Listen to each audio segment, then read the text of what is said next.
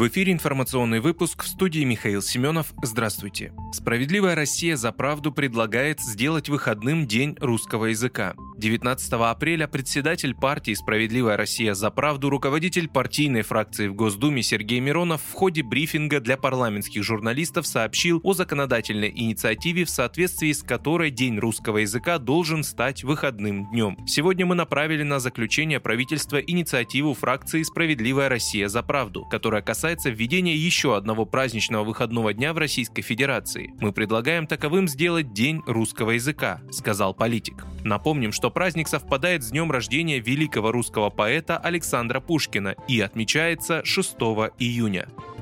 Володин заявил, что странам Европы придется компенсировать вред от антироссийских санкций. Спикер Госдумы Вячеслав Володин заявил, что введенные против России санкции являются незаконными и страны Европы компенсируют вред, нанесенный российской экономике из-за них. Во-первых, санкции против Российской Федерации незаконны, написал Володин в своем телеграм-канале. По его словам, вред от санкций еще будет посчитан и странам Европы в будущем придется его компенсировать. Он добавил, что Европа не единственный потребитель российских энергоресурсов России есть куда их перенаправить. Ранее Володин заявил, что у России есть средства на счетах, чтобы выполнить обязательства в полном объеме даже в условиях санкций.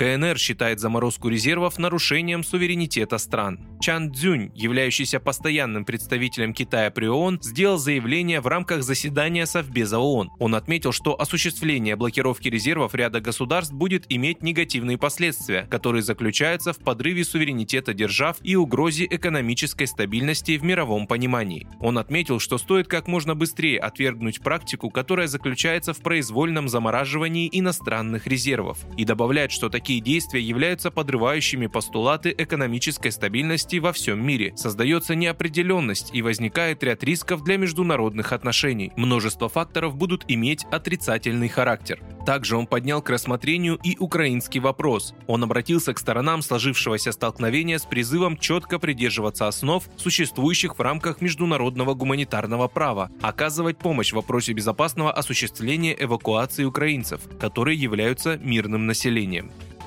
Центр защиты прав граждан в Саранске помог вернуть 101 тысячу рублей за поврежденный автомобиль. На автомобиль жителя Саранска Александра Даева упало дерево. За ремонт машины ему насчитали 90 тысяч рублей. Владелец пострадавшего авто решил выяснить, кто теперь должен оплачивать эти расходы и обратился с этим вопросом в местный Центр защиты прав граждан. Ему сказали, компенсировать нанесенный ущерб должна управляющая компания, так как машина была припаркована у подъезда. УК обязана ухаживать ухаживать за зелеными насаждениями во дворе и вовремя спиливать сухие деревья, представляющие опасность для окружающих. Специалисты нашего центра подготовили исковое заявление с просьбой привлечь коммунальщиков к ответственности. Мировой судья принял справедливое решение взыскать с управляющей компании стоимость восстановительного ремонта и иные расходы, а также компенсацию морального вреда и штраф.